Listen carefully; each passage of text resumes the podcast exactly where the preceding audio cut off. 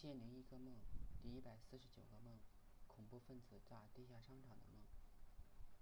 有天我去上班，走到地下商场的时候，有人往中间的柜台丢了一颗炸弹，顿时那些礼品被炸得四处乱飞，着起了大火。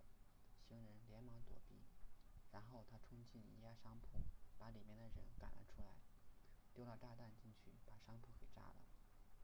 乎他并不想炸人，他只是阻止人上班。他看到炸商铺作用不大，而电梯那里还是很人来人往，络绎不绝。于是他跑到上行的电梯旁边，拦住路，示意行人折回去。有些人以为他说着玩，他做事就要丢炸弹，示意行人刚才那两个商商铺就是他炸的。行人只能不甘心的回去。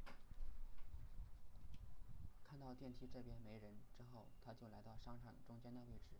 这时，我同学偷偷地从后面靠近他，而他没有发现。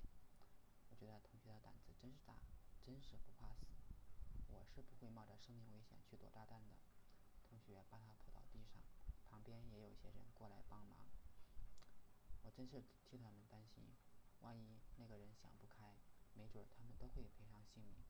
好在最后炸弹还是被夺了。丢在地上是一个破片手榴手榴弹。我总觉得梦里的恐怖恐怖分子就是我自己，因为我不想上班。我很期待来个台风或者是突发事件，大家都停工。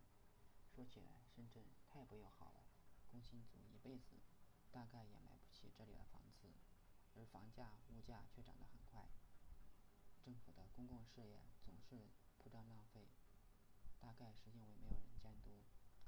我总是想，如果大家都回家，那些土让那些土财主，让那些土财主饿死好了，也许你会觉得我很 low，不过这是我真实的想法。